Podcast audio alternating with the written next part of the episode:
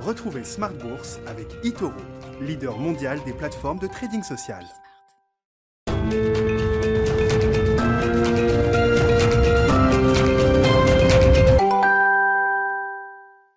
Et c'est reparti pour Smart Bourse, votre double dose quotidienne de marché en direct sur Bismart. Chaque jour à la mi-journée, 12h30, 13h. Et le soir, la grande édition, le grand digest de l'information économique, financière et boursière pendant une heure à partir de 18h30. Au sommaire ce soir, une petite hausse à l'arrivée pour le, CAC 40, plus 0,1%. On reste sur des zones euh, élevées hein, sur les marchés euh, actions. Le S&P 500 est en territoire record au moment où on se parle sur les marchés américains, avec parmi les mouvements quand même les plus euh, intéressants intéressant à noter en ce moment, pas tant sur les marchés actions, mais plutôt sur les marchés obligataires qu'on se retourne, avec une détente des taux longs qui est assez euh, spectaculaire sur quelques jours. On parle évidemment de, micro-mouvements, mais c'est vrai que quand on suit ça au quotidien, avec en plus le thème de l'inflation qui reste un, sujet de préoccupation présent, c'est le moins qu'on puisse dire chez les investisseurs, avec les réunions de banque centrale qui reprennent dès demain pour la BCE et la semaine prochaine pour la Fed, on peut s'étonner de voir des taux qui se détendent à ce point-là, sous 1,50 pour le 10 ans américain euh, ce matin on est tombé à 1,47 au plus bas d'un mois sur le 10 ans américain et les taux européens qui suivent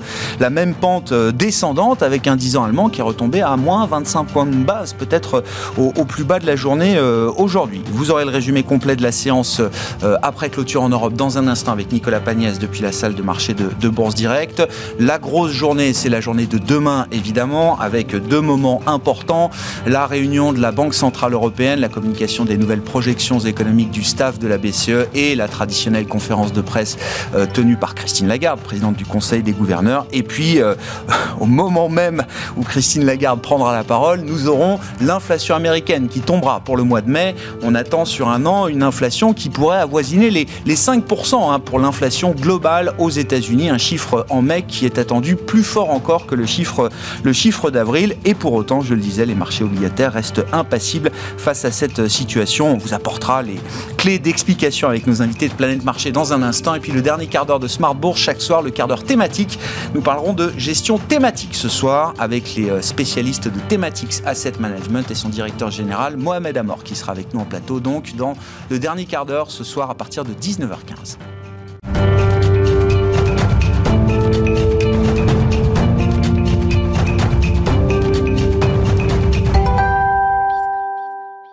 Mais d'abord, tendance mon ami, le résumé chaque soir après la clôture en Europe de la séance du jour avec Nicolas Pagnès depuis la salle de marché de Bourse Directe.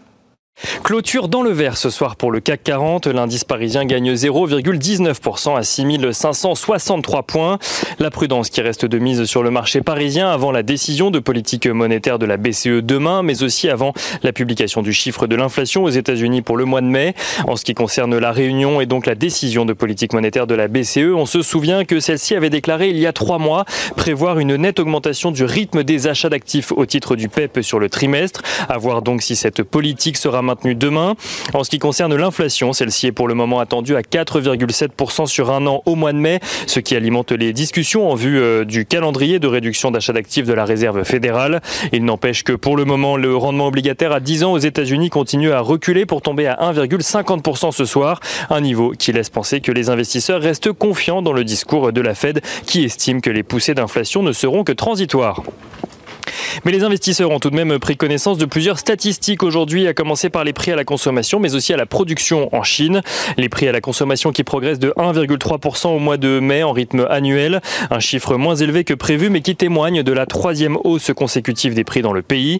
La surprise vient en revanche des prix à la production qui bondissent de 9% sur un an, rythme le plus rapide depuis 2008, une progression en lien avec la hausse du coût de plusieurs matières premières dans le pays.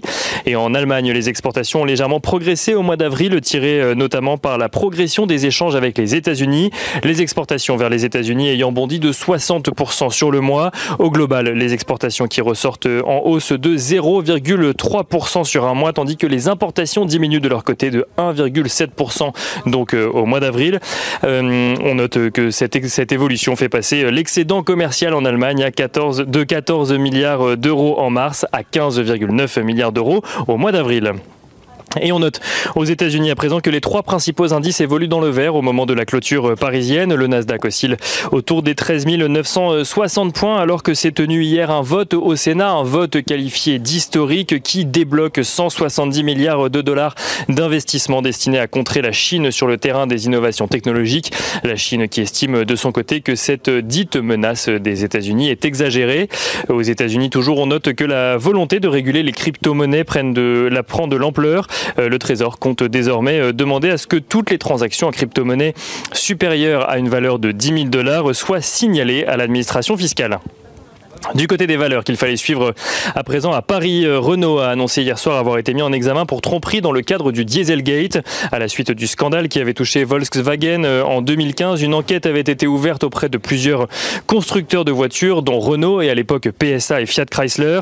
Renault qui a donc vu la justice lui demander de déposer une caution de 20 millions euh, d'euros, dont 18 millions pour d'éventuels dommages et amendes. Et la justice qui lui a également demandé de donner une garantie bancaire pour 60 millions d'euros pour d'éventuels les indemnisations. Renault qui se défend de son côté d'avoir commis la moindre infraction et affirme dans son communiqué qu'aucun logiciel de fraude au dispositif de dépollution n'équipe ses véhicules. Dans la foulée de cette première euh, nouvelle, Volkswagen a également mis, été, été mis en examen en France pour tromperie après avoir déjà été condamné en Allemagne pour les mêmes faits. On note que euh, Renault, euh, le titre de Renault s'apprécie ce soir de 0,41%.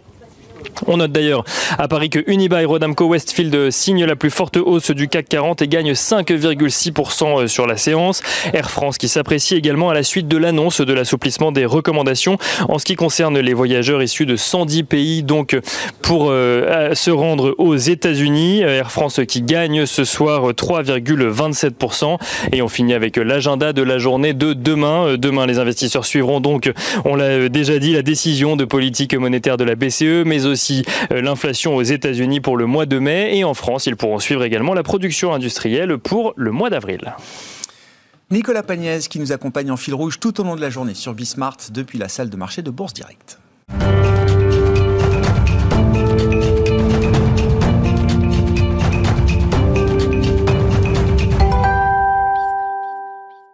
Trois invités avec nous chaque soir pour décrypter les mouvements de la planète marché. Florent Delorme nous accompagne ce soir, stratégiste chez MNG Investments. Bonsoir Florent. Bonsoir. Merci d'être là. Merci à Hervé Gouletker de nous accompagner également. Bonsoir Hervé. Bonsoir Vous êtes senior economic advisor d'Accuracy et Michel Martinez avec nous également ce soir. Bonsoir et bienvenue Michel. Bonsoir. Vous êtes chef économiste Europe chez Société Générale CIB. Et si nous parlions de l'inflation, c'est un sujet, alors je ne sais pas si l'inflation sera transitoire, vous allez répondre à cette question. En tout cas, c'est un sujet permanent de discussion évidemment sur euh, les marchés et qui mérite d'être réévalué quand même euh, régulièrement. Vous sortez d'ailleurs en ce moment chez Société Générale CIB votre euh, outlook trimestriel trimestriel, global, les perspectives globales sur le, trimestre à venir, sur la période estivale, euh, Michel, avec, alors, bah, c'est le grand titre consacré à, l'inflation.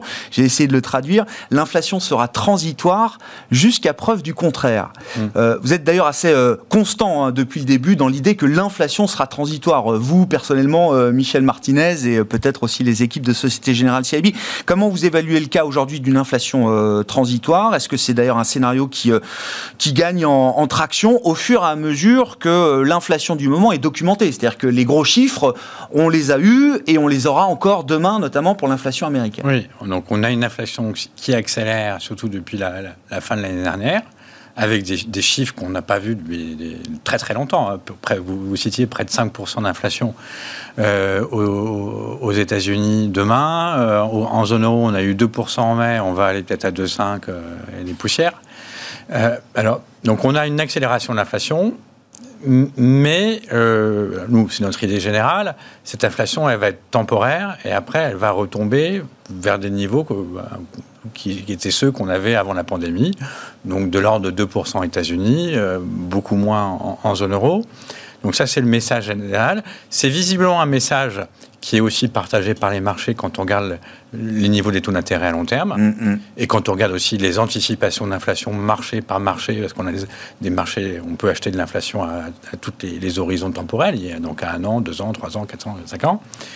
Et alors, derrière les fondamentaux, alors pourquoi cette, idée est encore, euh, euh, voilà, bah, peut être euh, élaborée et défendue, c'est quand on regarde un peu les, les sources de l'inflation aujourd'hui, il y a premièrement, des effets de base, et deuxièmement, des, tensions sur, les matières premières et l'appareil productif qui, d'après les, informations disponibles, vont, euh, vont se réduire. Mm. Alors, les effets de base, on va avoir 5% d'inflation, un peu moins au mois de mai aux États-Unis, mais il faut avoir en tête qu'il y a un an, on a eu 0,1% d'inflation. Donc, quand vous moyennez sur deux ans, c'est ça les effets de base ça fait une inflation qui est quand même en, moyenne sur deux ans plus normale. Et du côté des, matières premières, quand vous regardez tous les marchés des matières premières, le pétrole, le cuivre, ils sont tous en, en backwardation. Autrement dit, euh, euh, si vous achetez du pétrole dans un an, deux ans, trois ans ou du cuivre, vous allez payer moins cher que maintenant. Et ça, c'est lié à l'anticipation que l'offre est en train de se mettre en place, augmente et va pouvoir. Euh, euh, les prix spot sont plus élevés que les prix futurs. Voilà, les prix, voilà, les prix spot. Et, et, euh, et, on pourrait, on pourrait le, dire aussi, par exemple, du côté des semi-conducteurs. On a eu beaucoup, plusieurs producteurs de semi-conducteurs qui ont fait des annonces en disant qu'ils étaient en train d'augmenter leur capacité de production, alors soit vers la fin de l'année, soit sur 2022. Et donc, je dirais, pour, moi, la question principale, pour revenir, pour revenir à votre, au, titre de notre scénario économique, bien sûr. Euh, est-ce que cette, euh, cette, inflation temporaire peut devenir permanente? La question principale, c'est combien de temps cette inflation temporaire va, va, va rester Alors, euh, on a des anticipations, effectivement, que sur les prix des matières premières, dans le pétrole, euh, ça va retomber au-dessous de 60 dollars euh, dans 18 mois. sur le cuivre, autour de 7005, donc moins 25% en 2023. Mais imaginons que ça dure beaucoup plus longtemps.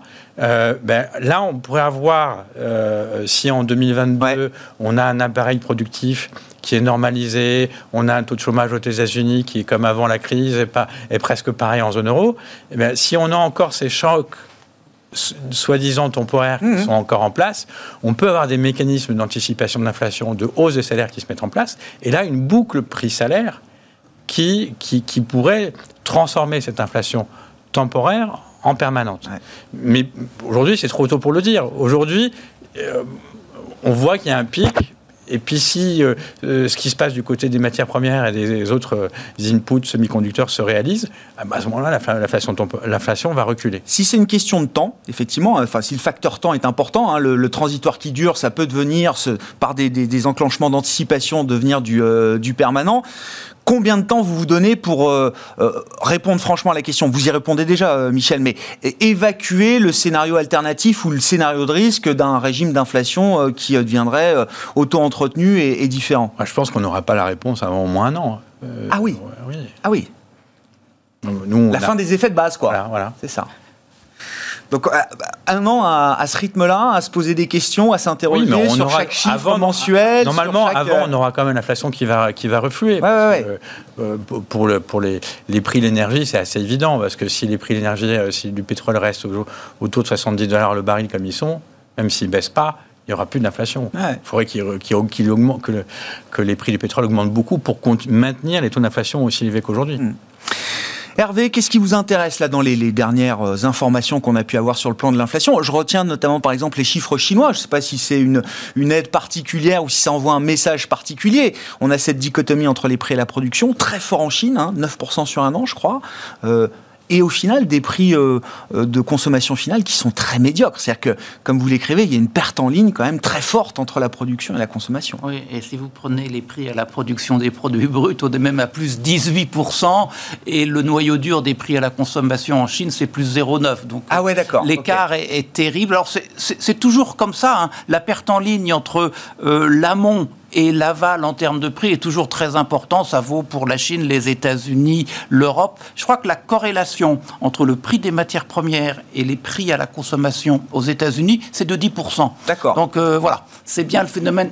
Mais je pense que il, y a, il y a trois aspects dans ce que j'appellerais moi de l'accélération des prix qui n'est pas encore de l'inflation. Hein. Ce que nous a dit Michel, les prix accélèrent et ça ne durera pas. Ça, je ne crois pas qu'on puisse appeler ça de l'inflation. Il y a un phénomène, alors euh, on peut l'appeler cyclique, quoi, un mécanisme conjoncturel classique. C'est ce qu'on voit dans les prix euh, chinois. Bon, euh, l'économie se réveille de façon pas entièrement synchrone, mais un peu synchrone. C'est une économie qui est en just in time, donc avec des niveaux de stock très bas on l'avait arrêté avec euh, des containers ici, des bateaux là-bas. Donc remettre tout ça en marche, c'est compliqué, surtout quand en même temps on a des pépins du côté de l'offre, des pépins humains, c'est une volonté, l'OPEP, euh, des problèmes dans les mines, c'est le cuivre. Bon, moi je dirais, le réveil crée des euh, tensions amont, c'est absolument normal. Euh, je ne pense pas qu'il faille être inquiet de cela. Ça devrait mm. normalement se, se, se, rééquilibrer, sachant que si on est dans une logique conjoncturelle, ce qui est clé, c'est tout de même les salaires. Alors, en attendant que ait une boucle prix-salaire qui se mette en place, bon, ce qu'on voit aujourd'hui, c'est des anecdotes disant Ah, t'as vu ici, les salaires augmentent. Mais quand on prend des indices euh, de coût du travail à peu près bien foutu, donc euh, avec des pondérations stables en matière euh, de secteur, en matière de qualification, blablabla. Bla, bla, bla. Bon, même si c'est plus long à fabriquer, on est peut-être en retard, mais pour le moment, on ne voit pas d'accélération. Et on a un peu le sentiment qu'au niveau de la productivité, c'est en train d'accélérer. Alors, Suivre la productivité pendant une crise de santé publique, c'est compliqué, ça allait dans tous les sens. N'empêche que toutes les entreprises disent il faut que j'améliore mon efficacité dans ce moment compliqué. Donc faisons le pari que la productivité augmente. Si les coûts salariaux par unité produite, les salaires, moins la productivité, quoi. Le delta du premier moins le delta du second reste sage. Fichtre, c'est compliqué d'avoir euh, des prix qui accélèrent durablement. Ça, c'est pour l'aspect conjoncturel. Il y a deux autres aspects, me semble-t-il, importants. Le premier aspect, c'est que, et c'était typique des chiffres d'avril, à mon avis, aux États-Unis, c'est que vous aviez à la fois l'inflation de confinement et l'inflation de sortie de confinement. Les voitures d'occasion augmentaient de 10% sur le mois et les billets d'avion de 10% aussi.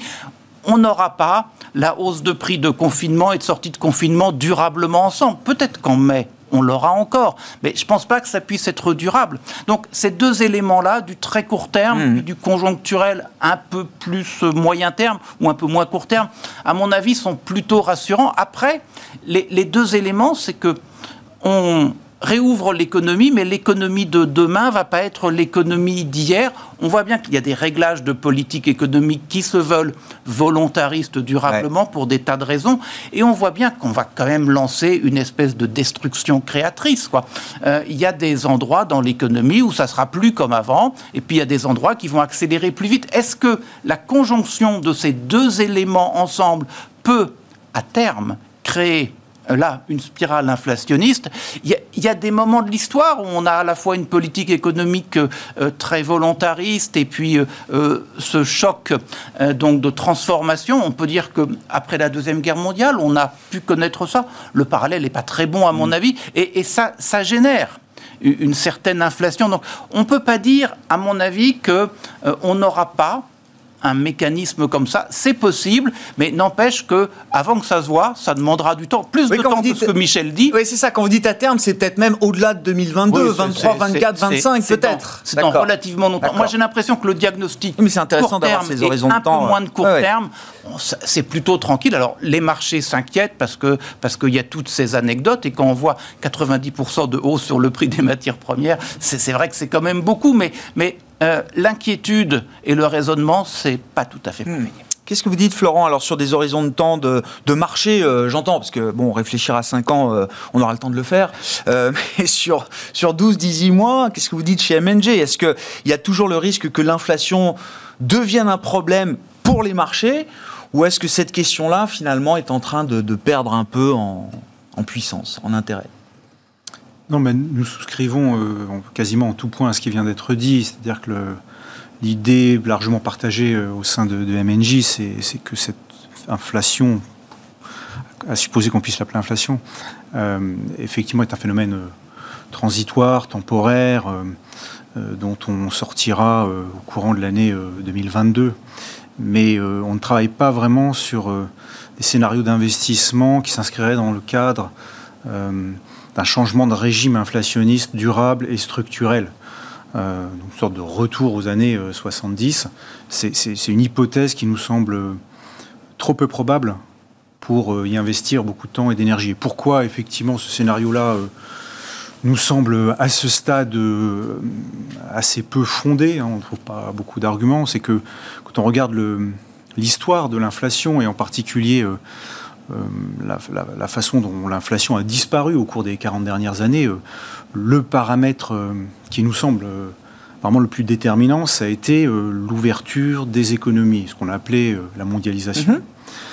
C'est-à-dire ces, échanges de plus en plus importants entre les différentes zones économiques euh, la possibilité de délocaliser euh, les sites de production, la possibilité d'importer euh, des produits à bas prix. Cette mise en concurrence à la fois des producteurs mondiaux et de la main-d'œuvre mondiale a exercé effectivement une pression sur les prix et les salaires. Et en, bout de course, on a eu effectivement un monde quasiment sans inflation, ce qui finalement est devenu un problème. Et c'est là, d'un certain point de vue, un peu le paradoxe, c'est que on cherche à sortir, euh, en tout cas juste avant le, euh, la crise sanitaire, on sortait à sortir de cette situation sans inflation par des politiques monétaires, alors que, euh, de notre point de vue, le vrai diagnostic de la disparition de l'inflation, c'est pas tant une certaine orthodoxie monétaire, c'est vraiment la mondialisation mmh. telle qu'on l'a vécue depuis les années 80. Donc, si on veut vraiment faire revenir l'inflation, il faut refermer les économies, limiter les importations en provenance de pays avec des normes de production euh, différentes des nôtres. Euh, et, effectivement, là, plus on ferme, plus on va finir par faire apparaître de l'inflation. Or, c'est pas, c'est pas ce qu'on voit. D'accord. C'est-à-dire qu'il y a malgré la tentation politique ou les discours politiques de relocalisation, de, de, protectionnisme euh, douanier ou autre, vous dites la réalité, c'est pas, c'est pas la fin de la mondialisation. Enfin, c'est un sujet qu'on dont on parle régulièrement, mais c'est, c'est pas une réalité. Il y a un discours politique avec tout un tas de mots clés démondialisation, ah relocalisation, euh, raccourcir les circuits. Mais, mais, dans les faits, si on regarde euh, les grandes masses, en réalité, euh, ces phénomènes de, de, relocalisation restent marginal à l'échelle des, échanges internationaux. Et il y a donc un discours politique, mais qui est de faible envergure dans son application. Euh, par rapport aux ambitions euh, affichées. Alors on le voit sur tous les, sur tous les sujets. Euh, on voit que par exemple, effectivement, il y a des tentations de, l'Union européenne de mettre en place une taxe carbone à ses frontières pour financer d'ailleurs mmh. les, grands plans d'investissement. Donc ça, ça c'est une forme de protectionnisme d'un certain point de vue, hein, puisqu'on essaye de, de, pénaliser les importations en provenance de, de pays qui n'ont pas les mêmes standards que nous. On voit même que sur la question de la fiscalité, qui est débattu actuellement, c'est un petit peu la même logique, hein. c'est-à-dire euh, non, on va quand même euh, effectivement euh, imposer des standards, nos standards, ce qui est une manière de, se protéger contre une concurrence qu'on jugerait déloyale. Donc on voit bien qu'il y a un logiciel idéologique qui effectivement laisse à penser qu'il est en train de changer. Mais, quand on regarde les, impacts réels par rapport à la masse des échanges internationaux, ça semble finalement pas de nature à remettre en cause la, structure d'économie mondiale, qui, de notre point de vue, est la cause première de la disparition de l'inflation. Donc, voilà, tout ça va sans doute euh, perdurer après la sortie de la crise sanitaire et l'inflation a assez peu de chances de se réinstaller à des niveaux très élevés. Structurellement. Bon, le consensus est parfait, euh, unanime sur l'idée de l'inflation euh, transitoire. Si on en vient au marché, est-ce que c'est normal qu'on ait des taux américains à 10 ans à 1,50 euh, Même si je comprends que l'inflation sera transitoire, est-ce que 1,50 c'est un, prix fair aujourd'hui pour le 10 ans américain? Qui a quand même rebaissé de quasiment 30 points de base en un peu plus de deux mois. Hein. C'est pas neutre. On était plutôt sur une pente ascendante, une accélération février-mars là sur les sur le 10 ans américain qui a cristallisé beaucoup d'attention et euh, suscité beaucoup de débats. Ça s'est calmé et ça se calme et ça ça retombe même. Bah, compte tenu de ce que je viens de décrire, on pourrait effectivement justifier ce niveau de taux par euh, le, raisonnement que je viens de mettre en avant. Et puis au-delà de ça, euh, cette idée d'une inflation transitoire est quand même la thèse défendue par les banques centrales et en particulier par la Réserve fédérale. Donc ça, ça compte quand même euh, dans, dans la dynamique des marchés. Hein. Si vous avez un acteur aussi puissant que la Banque centrale euh, qui martèle semaine après semaine que l'inflation sera transitoire, ça finit par faire plier ceux qui voulaient imposer une thèse inverse. Mm.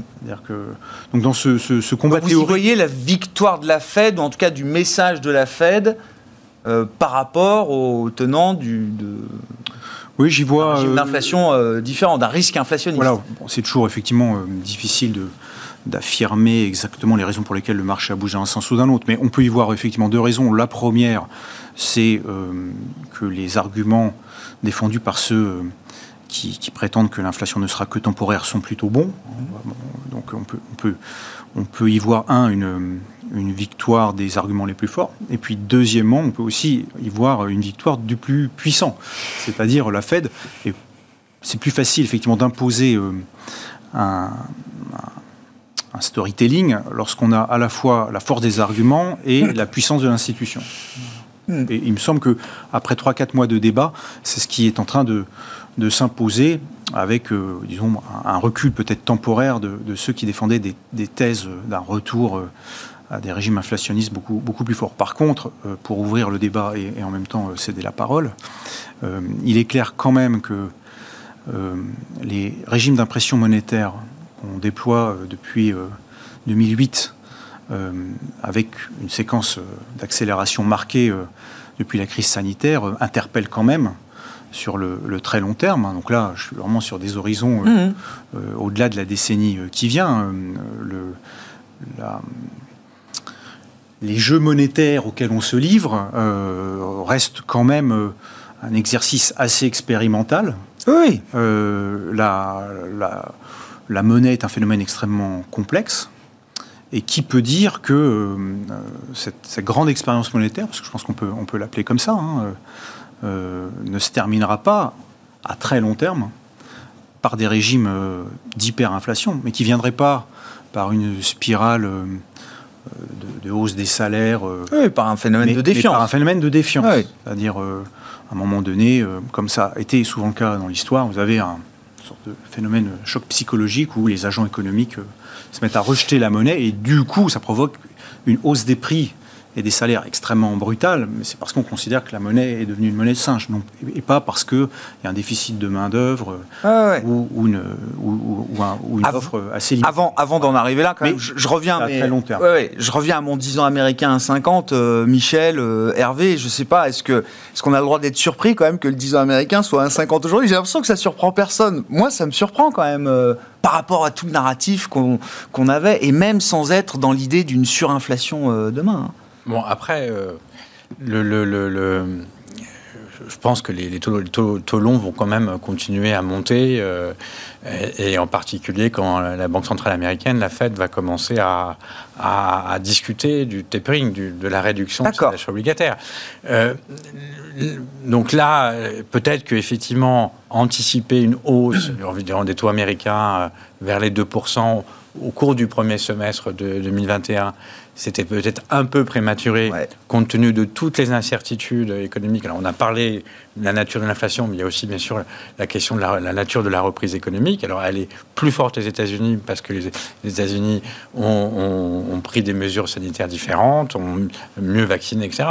Mais le reste de l'économie mondiale est un peu en retard. Mm-hmm. Donc, euh, et, par contre, l'idée que l'économie mondiale... Euh, c'est ce que vous disiez l'autre fois, l'autre jour, euh, Michel. Les taux américains sont aussi les taux euh, mondiaux d'une certaine manière. et donc, si la reprise n'est pas pleine et entière partout, c'est normal que ça se traduise à travers l'obligataire. C'est un baromètre de la confiance mondiale, ne serait-ce que que c'est pour les pays émergents. Il y a beaucoup de pays émergents qui émettent en dollars aussi. Donc, donc, le, le, donc il y, a, il y a ce point-là mais bon, lorsque la Fed va commencer à, discuter du tapering, et encore plus quand elle va l'annoncer, euh, les taux devraient remonter. Alors nous, on situe ça plutôt euh, alors les premières discussions dans le cours de l'été, probablement peut-être pas dès, la semaine prochaine, euh, parce que l'emploi américain est encore, un peu, euh, bah, peut-être pas assez bon. Il y a encore 7 millions d'emplois qui, n'ont pas été récupérés par rapport au niveau pré-pandémique. Mais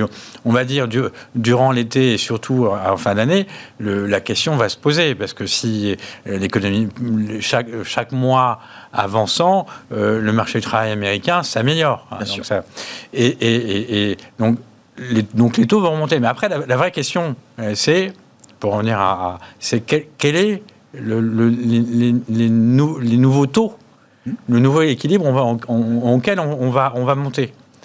Et là, je dirais que le, à la fois la nouvelle boîte à outils de la Fed, avec euh, euh, donc une inflation qui est moyennée. Donc ça veut dire si pendant quelques temps l'inflation est au-dessus de 2%, de, même jusqu'à 2,5%, mais c'est pas très grave du moment que ça compense pour les années où euh, mhm. elle était en dessous. Et la nouvelle cible sur l'emploi qui a l'air d'être plus, plus laxiste que, les précédentes euh, suggèrent que la, la Fed va, va réagir avec retard. Et puis le deuxième point, je voudrais finir là- là-dessus, Ouais, c'est que euh, de- les économistes regardent beaucoup ce qu'on appelle les taux terminaux des, des Fed Funds. Mmh. Grosso modo, c'est c'est un peu euh, où jusqu'où la Fed pense aller Sur le long terme, c'est Sur ça. le long Sur le terme, long run, comme ils disent. sur, sur le long Ouais. run, c'est le long run, sur le, le- le taux de la Fed, le, Ouais. le- le taux des Fed Funds. Ouais.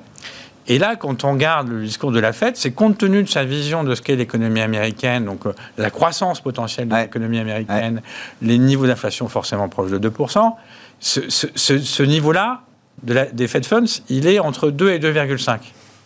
Mais je suis désolé, s'il est entre 2 et 2,5, c'est difficile d'imaginer les taux américains à 3,5, 4. Voilà, Je- j'exagère un peu. Non, non, mais je comprends, ouais. Et donc, on a. Et donc. Et on, on- on- on discutait de la puissance de la Fed. La Fed, hein, le, le bilan de la Fed, c'est 36% du PIB. Mm. Euh, en 2013, c'était 17% du PIB. Il y a eu, je cite 2013. que- Oui, parce que c'était eu- la dernière crise obligataire Voilà. liée Et- à une politique et de resserrement de la Fed. Aujourd'hui, elle, elle- elle a une empreinte sur Ouais. les marchés obligataires. Deux fois plus importante. qui- mais qui est gigantesque. Ouais. Et il ne faut pas négliger le poids de ce stock là-dessus. Et donc, si on cumule les deux, le- le- le- son, son empreinte actuelle et puis les signaux qu'il envoie, eh bien, quand vous êtes sur les marchés, c'est difficile de, de s'écarter beaucoup de, ces- de- de ces- de Ouais. cette euh, trajectoire.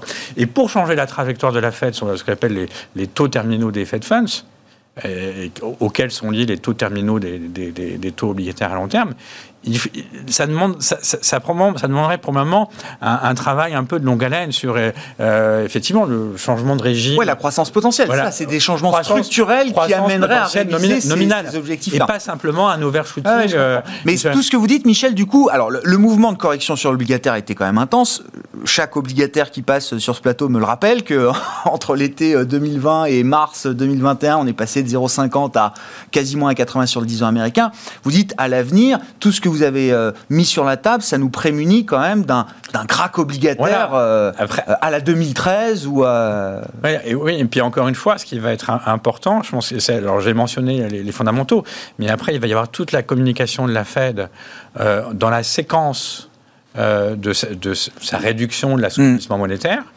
Euh, donc ça veut dire d'abord réduire les achats, tapering, et après hausse des taux et cible de la hausse des taux. Et tout ce que je vous dis, c'est qu'il faut probablement, a priori, aujourd'hui, le- le- il faudrait que les gens de la Fed changent vraiment très fondamentalement leur vue sur le rythme d'accélération de l'économie euh, Ouais. américaine et sur la croissance potentielle nominale à long terme pour que les anticipations à long terme des taux d'intérêt de la Fed changent brutalement. Et c'est ça qui devrait, euh, c'est ça qui en 2013 et avant euh, euh, a créé un, un crack un choc de marché. Un choc de ouais, marché. ouais. On n'a pas les conditions aujourd'hui pour retrouver Et- et ce- probablement l'idée d'un choc de marché. La, de ces- la- la- la Fed, comme toutes les banques centrales, ont tiré les leçons de ces crises Ouais. précédentes et travaillent beaucoup sur ce qu'on appelle la forward gui- guidance, le guidage des politiques économiques. Donc, il y aura des mouvements de taux, mais des mouvements de taux brutaux, la, la probabilité que ça arrive, elle est quand même très réduite à cause de tout ça. Vos commentaires, euh, Hervé. Puis, euh, quand même, je m'interrogeais derrière la, la détente des, taux américains ou le niveau à 1,50 du 10 ans américain. Est-ce qu'il faut. euh, c'est vrai qu'on en parle moins parce que tous les plans ont déjà été annoncés, communiqués, mais bon, la réalité, c'est que les dépenses d'infrastructure, par exemple, aux États-Unis, elles sont toujours en discussion. Et on voit que les discussions, d'ailleurs, sont un peu compliquées. Est-ce que le marché, ou est-ce qu'il faut réviser peut-être un petit peu l'idée qu'on avait de plans très agressifs encore à l'avenir, au-delà des plans d'urgence et de soutien, euh, côté euh, américain Est-ce que cette idée-là est un peu plus euh, challengée? Oui, alors, sur la première question, moi je dirais que euh, il faut moins s'étonner de la baisse actuelle que s'étonner du démarrage précédent. Moi je pense qu'il y a eu un faux départ. C'est parti trop vite C'est parti trop vite. C'est-à-dire que lorsqu'on a dit chic, on va réouvrir l'économie, on a vu les taux longs monter. D'ailleurs, curieusement, on a fait la même chose en Europe. C'est Oui. quand on a dit chic, euh, l'économie va se rouvrir, hop, les taux longs européens ont suivi les taux américains. Moi, moi, j'ai l'impression que le marché obligataire s'est dit, ça y est, on sort du problème, on retrouve une normalité, il y a une visibilité meilleure qui s'instaure. En fait, tout ça, c'est pas vrai. La visibilité meilleure, elle viendra après le rebond. Pour le moment, c'est le ressort qu'on a comprimé. Il se détend fortement. On va avoir des rythmes de croissance. Deuxième trimestre, troisième trimestre, déjà le quatrième trimestre, on ne sait pas très bien. Et, en fait, pour avoir une visibilité, être capable de se dire, je parie que à X trimestre devant, la croissance sera comme ceci, notre foutue inflation sera comme cela. Aujourd'hui, on n'est pas capable de le dire. On voit bien que euh, c'est le réveil de l'économie, donc c'est le réveil du printemps. Euh, il y a des choses, bizarres qui se passent. Et, on sait que ce n'est pas durable. Donc, donc, en fait, je pense que les banques centrales, ce qu'elles disent au marché, c'est d'abord, sois patient, parce qu'aujourd'hui, mm. on n'est pas capable de déterminer un plan de route un peu clair pour euh, demain.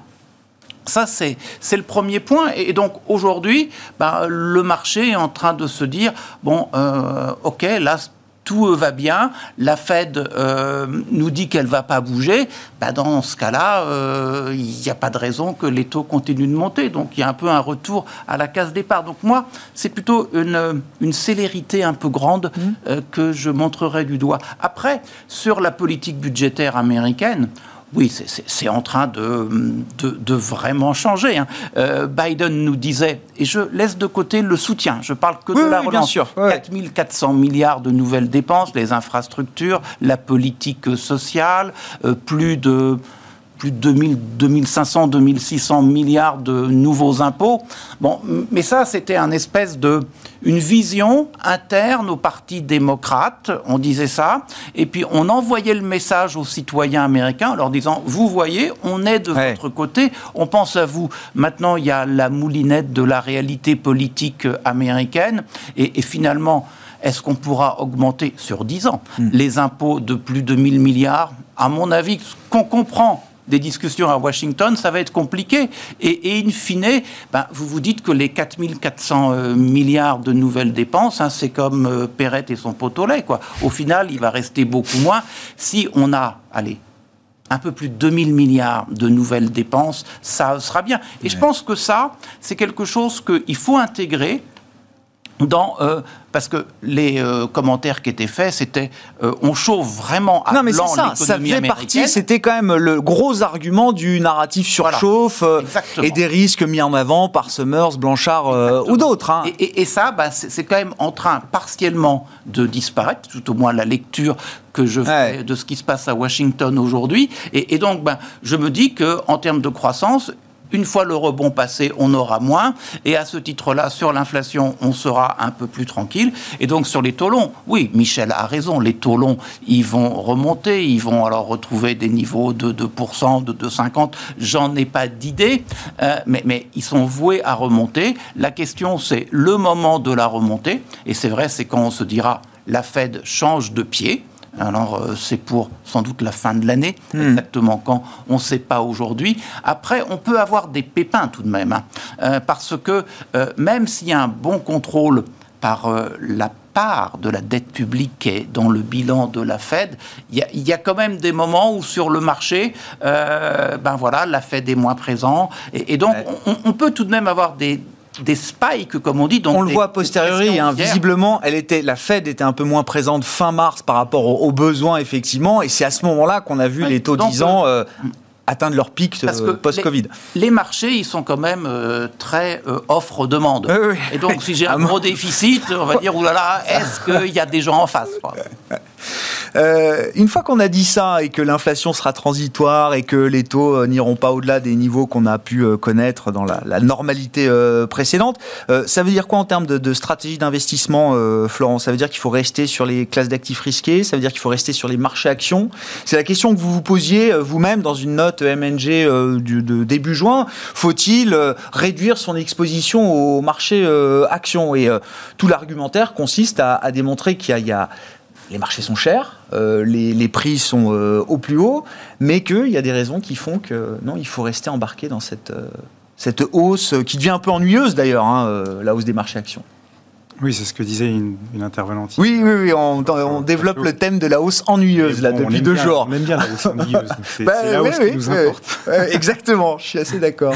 Mais c'est vrai que notre idée, c'est de ne pas non plus être des optimistes BA, en ce sens que il est difficile de ne pas faire le constat euh, de, de marché-action dont les valorisations euh, peuvent sembler quand même un peu tendues compte tenu de la hausse assez spectaculaire euh, qu'on a connue ces derniers mois. quand on regarde les ratios habituels de, valorisation dont on peut toujours dire Hmm. qu'ils sont imparfaits, euh, trop généraux, trop globaux, mais, mais, mais quand même, on voit bien que que ça soit dans, dans les secteurs de, de croissance, que ce soit même l'univers de la value, on est quand même par rapport aux standards historiques de valorisation, on est quand même plutôt euh, à des niveaux euh, supérieurs. Donc même la value elle-même, euh, Ouais, ouais. les valorisations qui maintenant, euh, par rapport à, à un historique, sont pas spécialement euh, attractifs. Donc effectivement, la, euh, la question se, se pose d'un maintien des expositions actions après Mhm. un tel parcours boursier et euh, des perspectives de croissance des bénéfices qui sont loin d'être euh, complètement euh, validées, en fait, hein, puisque on l'a vu par exemple euh, sur les marchés des actions en Europe, les, anticipations du consensus pour l'année euh, 2020 et 2021, telles qu'elles étaient établies en, mai 2020, se sont, se sont pas vraiment révélées exactes. En tout cas, au titre de l'année 2020, on a eu des bénéfices qui ont été inférieurs à, à ce que le marché prédisait euh, au printemps, quand on était euh, dans cette hypothèse euh, d'une reprise spectaculaire en V. Donc on, voit bien que on a plutôt pêché par excès d'optimisme en termes de, de prévisions bénéficiaires que, l'inverse. Donc du coup, la question se repose à nouveau. Est-ce que là, les, perspectives bénéficiaires qu'on nous annonce sont pas sont pas excessives? Elles sont sans doute, en tout cas pour le cas de l'Europe, où on voit bien que la dynamique bénéficiaire n'est pas celle qu'on a aux États-Unis. On, on peut être quand même assez effectivement euh, impressionné par le retour rapide des bénéfices aux États-Unis. En Europe, on est quand même encore un petit peu à la traîne, Mm. mais on voit bien que qu'on regarde le niveau des valorisations qui semble élevé, euh, les, perspectives bénéficiaires sur lesquelles ces, ces valorisations s'appuient, qui semblent aussi un peu élevées, on se dit que quand même, il, faudrait sans doute euh, être un peu prudent. Et en même temps, en même temps, il y a un climat euh, particulièrement euh, euphorique qui tient euh, à des ruptures euh, théoriques très fortes à la fois sur le champ monétaire, budgétaire, où on, pour la première fois depuis très longtemps, Ouais, ouais, ouais. on combine de l'impression monétaire avec des relances budgétaires euh, très fortes qui autorisent effectivement tous les soutiens euh, possibles. Et il nous semble que euh, cette idée est quand même bien présente maintenant dans la profession des investisseurs, cette idée finalement euh, d'un soutien sans faille et indéfectible des autorités monétaires et maintenant budgétaires Ouais. euh, par le pouvoir public. Et, et- et- et du coup, dans ce contexte-là, les marchés actions euh, nous semblent encore promis à une certaine progression pendant, pendant quelques mois. non pas tant parce qu'on trouve que les fondamentaux sont Ouais, exceptionnellement, je comprends. C'est pas pour des questions fondamentales. exceptionnellement pour, attractifs, mais parce que l'esprit Ouais. qui règne actuellement est fondamentalement optimiste, qui plus est parce que, comme on l'indiquait, tous les chiffres qui vont être publiés dans les prochains mois, évidemment, compte tenu des effets de base, euh, ne cesseront de montrer des progressions. Donc on, va se féliciter en permanence euh, du redémarrage de l'économie, comme euh, Bruno Le Maire le, le fait quasiment quotidiennement, et que dans, ce- dans ce contexte-là, vouloir jouer contre cette dynamique un peu de sortie de crise optimiste, ça semble pas forcément très pertinent. Donc on maintient une exposition action, certes pas à des niveaux maximaux autorisés par, euh, par nos, prospectus, mais en tout cas une exposition action euh, significative.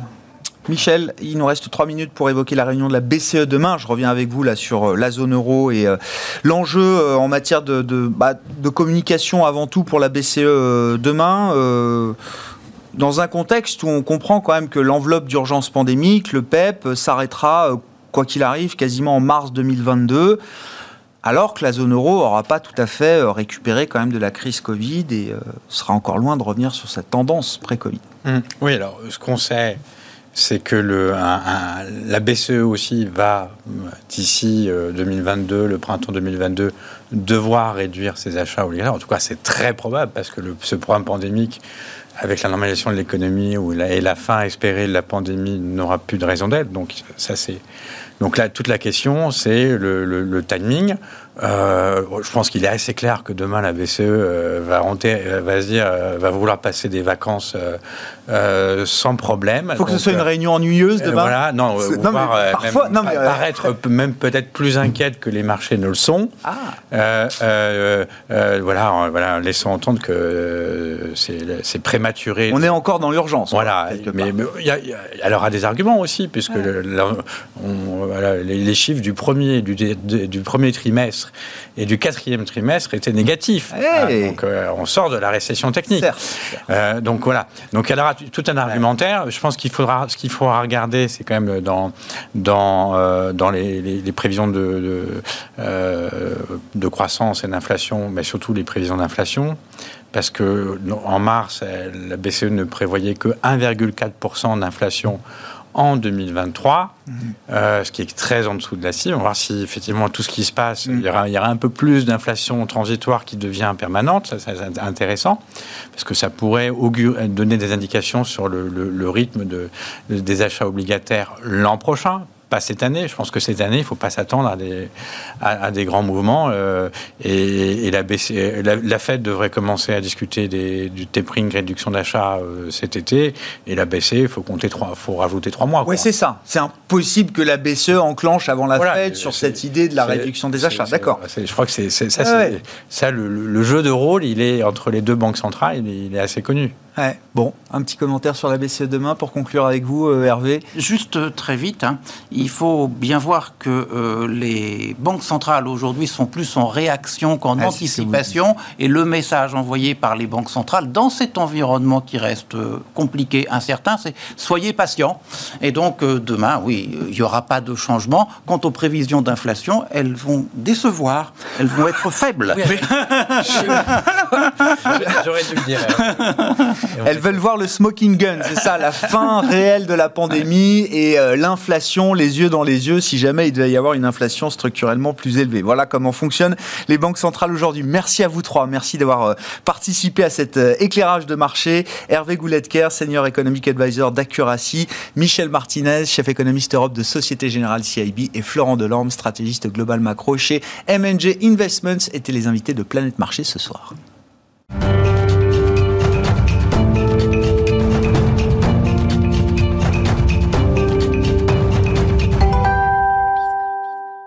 Le dernier quart d'heure de Smart Bourse, chaque soir, c'est le quart d'heure thématique. Le thème ce soir, c'est la gestion thématique. Justement, on en parle avec Mohamed Amor, directeur général de Thematics Asset Management. Bonsoir Mohamed. Bienvenue, merci d'être là. Bon, on se parle régulièrement pour suivre justement un peu les tendances. Alors, l'actualité de Thematics Asset Management, je crois savoir qu'elle est euh, chargée. Et euh, euh, plus généralement, quand même, l'intérêt justement de ces stratégies et de cette gestion thématique qui euh, explose littéralement depuis euh, une paire d'années maintenant. hein. Vous êtes des pionniers en, en matière, mais c'est vrai que ce sont des, stratégies qui prennent de plus en plus d'importance. Et je voulais avoir votre, votre regard et euh, euh, le, retour d'expérience que vous faites de cette situation de marché qui est assez inédite, puisque pour la première fois depuis euh, plus de dix ans peut-être, c'est un marché qui est un peu plus value, un peu plus orienté vers des valeurs décotées, très en retard, tout ce qu'on voulait pas depuis dix ans. Et c'est vrai que toutes les thématiques de croissance bah, sont un peu laissées de côté. Ça va, tout se passe bien, il n'y a pas de gros accidents, mais c'est vrai que les gestions thématiques sont portées par justement des thèmes de croissance structurelle et euh, sont peut-être un peu moins sur le devant de la scène aujourd'hui. Est-ce que c'est un sentiment euh, euh, qui, est, qui est validé, enfin que vous partagez, C'est un- Mohamed? c'est- un et- sentiment partagé. Et, et alors voilà. Et Comment vous mesurez quand même l'intérêt des clients aujourd'hui, toujours pour ces stratégies thématiques, dans un marché euh, avec des dynamiques un peu différentes? Très bien. Bah, déjà, c'est un sentiment partagé. On en avait un petit peu parlé à la fin de l'année dernière, puisqu'à la sortie de l'été, on avait vu tout l'engouement que le marché avait pris pour, euh, avait eu, pardon, pour euh, et continue un petit peu d'avoir pour les valeurs cycliques, dites euh, value. Et, et surtout, ce qui est intéressant de voir, c'est les facteurs, ou en tout cas les moteurs de, de cet intérêt. Bah, ils sont assez classiques. Avec l'annonce des vaccins, ils se sont dit, bah, le déconfinement est pour bientôt, la consommation va repartir. Ils ont mis de manière très intelligente ça en regard avec les niveaux d'épargne Mhm. qui sont euh, qui sont au plus haut historique et partout dans le monde. Euh, les taux qui se sont tendus, donc on s'est dit tiens il y a des choses à faire sur les cycliques. Ce qui est marrant de voir, c'est le mouvement vers les cycliques. C'est ça, c'est ce qui est très intéressant d'analyser. La dernière partie de l'année dernière, on est plutôt allé sur des cycliques de bonne qualité, de bonne facture, comme l'automobile Ouais. par exemple. Nous on en a tiré profit hein. dans thématique safety. On avait du Aptiv, du Little Fuse, on en a tiré parti. Et depuis le début de l'année, on est plutôt allé sur du value de moins bonne qualité. Et aujourd'hui, nous, on se retrouve dans une situation où, depuis le début de l'année, bah, le marché a plutôt porté les financières, les matières premières et l'énergie. Que des secteurs sur lesquels on est structurellement euh, sous-exposé. Bah, bien sûr. Est-ce qu'on s'inquiète pour autant? Pas du tout. Parce qu'aujourd'hui, le trade pour un investisseur, enfin le, le choix pour un investisseur, c'est soit de faire du value qui, bah, finalement, l'inflation a été pricée, tout est dans les cours, et du value, qui, du value et du cyclique qui commence à être très cher, ou de revenir sur des valeurs de qualité et de capitaliser sur une croissance euh, de long terme. Nous, ce qu'on a fait surtout depuis le début de l'année, c'est de renforcer euh, significativement nos positions, nos convictions. Et ce que je peux vous dire, ça c'est du- d'un point de vue de la construction de la performance et de la construction du portefeuille euh, de nos investissements et de nos stratégies, mais du côté client, Oui. ce qui est intéressant de Ouais. voir, c'est ce que je vous décrivais à la fin de l'année dernière, il y a eu un vrai mouvement vers la gestion thématique. La gestion thématique est arrivée dans le cœur de portefeuille de nos clients. Et pour y arriver, bah, il a fallu... euh, pas mal l'expliquer, qu'il y ait une adhésion des clients. Et cette adhésion, eh ben, tiens, malgré un marché qui a regardé des valeurs plus cycliques, bah, la place des thématiques, on n'a pas eu de décollecte. Au contraire, on a eu de la collecte de- depuis le début de l'année et surtout un cœur de portefeuille de nos clients qui reste largement investi en Malgré un marché qui est moins favorable, en fait, c'est non mais c'est ça qui est très intéressant, c'est que ça, même dans une phase de marché un peu moins euh, favorable, l'intérêt de ces stratégies thématiques auprès de vos clients, auprès des, des investisseurs, est parfaitement euh, validé aujourd'hui. Au point, comme vous dites, Mohamed, que ce sont, moi, c'est vrai que j'en entendais beaucoup parler comme des euh, des stratégies un peu satellites de diversification, mais vous dites depuis euh, quelques mois, plusieurs mois maintenant, ce sont pour certains clients des stratégies cœur de portefeuille. cœur de portefeuille et on a un mouvement qui nous vient de nos clients asiatiques qui est, qui qui est intéressant de regarder, c'est qu'on se retrouve avec des profils clients aujourd'hui sur la partie action qui sont 100% thématiques.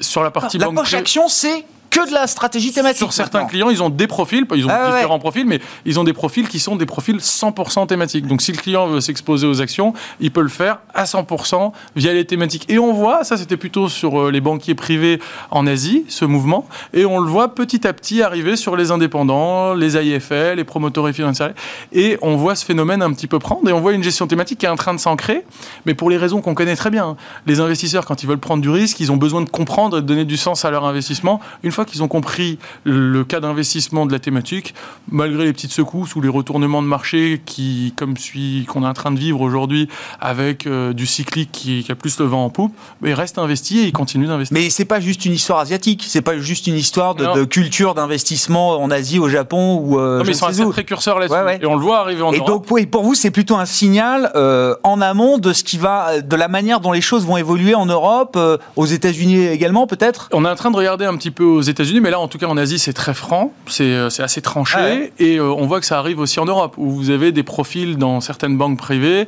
où vous pouvez avoir un portefeuille action qui est 100% thématique. Ah ouais. Donc, ils vont avoir des thématiques core, comme celles qu'on va faire nous chez Thematics, où on capitalise sur de la croissance euh, séculaire, un profil d'investissement très robuste, mais surtout qui, est, euh, qui va venir transcender l'approche classique. On va regarder toutes les capitalisations boursières, toutes les zones géographiques, euh, etc.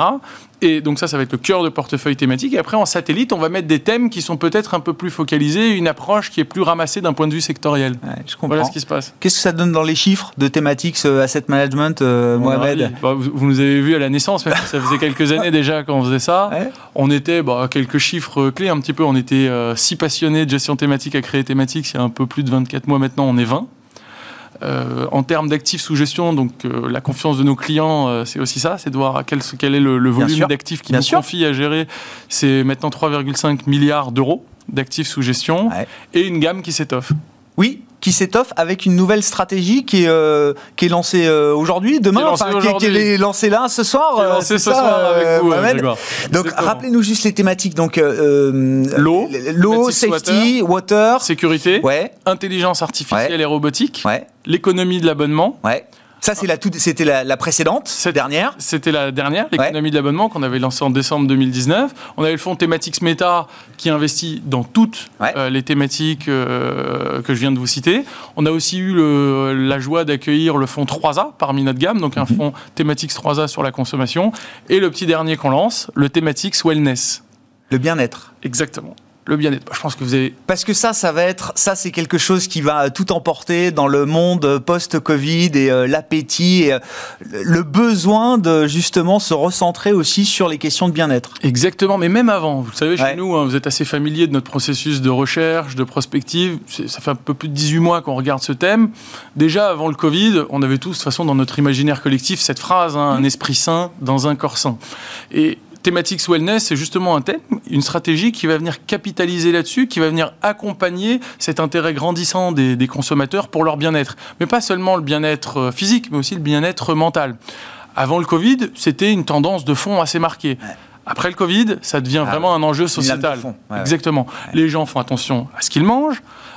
Ils vont s'offrir un certain nombre de soins qui leur permettent de se sentir bien ou de se sentir mieux. Et aussi, on a des consommateurs qui de plus en plus vont chercher à employer leur temps libre dans des choses qui leur permettent d'avoir une hygiène de vie un peu plus saine. Et, et- et ce marché aujourd'hui euh, du bien-être, ce marché mondial, puisque cette tendance, elle est mondiale, et ce marché aujourd'hui du bien-être, c'est un peu plus de 1,3 trillion de dollars de chiffre d'affaires, Ouais. avec une croissance structurelle de long terme, cette fameuse croissance séculaire qu'on a au cœur de nos portefeuilles, de 10% par an. Et donc là, la stratégie, ça y est, est lancée. Alors vous l'avez un peu euh, backtesté, j'imagine. Enfin, c'est toujours. On euh, l'a lancé un peu plus tôt vous chez nous. lancé un pour peu plus tôt chez euh, vous, ouais. Et donc c'est validé suffisamment pour que ça y est, la commercialisation commence. euh, Elle a, elle a passé toutes les étapes et on lance la commercialisation dès demain. Ouais. Elle a passé toutes les étapes et surtout elle s'appuie sur trois gros piliers, trois gros segments d'investissement. Donc on traite à la fois le corps et l'esprit, mais on prévient, donc toute la partie prévention, la partie surveillance et la partie amélioration. Hmm. Sur la partie, par exemple, prévention, on, on a tous entendu, hein, on est ce qu'on mange. Et là, il y a un vrai phénomène qui est en train de se passer aujourd'hui partout. C'est ceux qui, qui vendent de l'alimentation, qui vendent de l'alimentaire. C'est que ce qui est catégorisé en, en bio naturel, c'est que 10% des volumes de vente. Mais c'est une croissance de 30%. La viande, par exemple, et hum, tout ce qui est alternatif à la viande, c'est une croissance de 30% par an. ouais, la végétalisation de l'assiette. Exactement. On a une valeur en portefeuille qui s'appelle Ein Célestal, qui va à la fois produire et distribuer des produits bio, naturels, sains. Euh, et, et vous avez ça sur toutes les, euh, sur tous les verticaux, donc sur tous les segments. Pardon. Vous avez aussi tout ce qui est surveillance. Ouais. Donc une fois qu'on a euh, un problème de santé, le surveiller. On a quelque chose sur, on a un sous-segment qui s'appelle le diagnostic. Et sur le diagnostic, on a deux valeurs qui sont assez, euh, euh, enfin que j'affectionne particulièrement. C'est au logique qui va traiter en priorité euh, toutes les maladies, permettre de diagnostiquer toutes les maladies qui sont attachées euh, aux femmes. Ouais. Donc on va avoir une détection assez précoce du cancer de la sein- du sein, du cancer de l'utérus. On a pareil avec Exact Science, qui a été un des pionniers de la détection du cancer colorectal. C'est que des boîtes américaines là que vous citez. Hein. Bah, Quasiment. Non, a- non, un- Ouais, mais c'est très important de le souligner. Je pense que le portefeuille est un peu plus de 70% orienté aux États-Unis, puisqu'il y a un vrai biais innovation. Ouais. C'est aussi porté par deux grosses forces primaires, qui est un, le vieillissement de la population, mais et surtout un vrai biais technologique. Bon. Et donc vous lancez quoi? C'est une nouvelle stratégie tous les deux ans? C'est ça le rythme que vous êtes fixé, euh, Mohamed? Faut Non, qu'on bah- s'arrête hein, après. Donc, euh, Ah, mais c'est ce que je vous disais. 19, c'était donc la dernière, l'économie de l'abonnement. Et donc 21, maintenant le wellness, le bien-être. 21 Wellness, mais c'est surtout tout ce travail de prospective. Ouais. Euh, on a plein d'idées tout le temps. Il y a plein d'idées bah, qu'on qu'on explore. Euh, je crois que c'est euh, Lacasse qui disait ça. hein. Il faut chercher dans le doute et faire, euh, faire avec la foi. Là, on cherche. Parfois, on a des doutes. Parfois, on oublie. Parfois, on, on va jusqu'au bout. Et là, cette thématique wellness, bah, tous les indicateurs étaient Ouais. au vert. De la croissance séculaire, de la diversification géographique, sectorielle, capitalistique, euh, des vraies tendances de fond qui portent ça avec le vieillissement de la population, l'innovation technologique et euh, des prix qui, qui permettent à tout le monde euh, d'accéder à, à ce bien-être. Merci beaucoup Mohamed. Merci d'être venu nous voir pour nous parler de ces stratégies thématiques. Mohamed Amor, le directeur général de Thematics Asset Management, dans le dernier quart d'heure de Smart Bourse ce soir.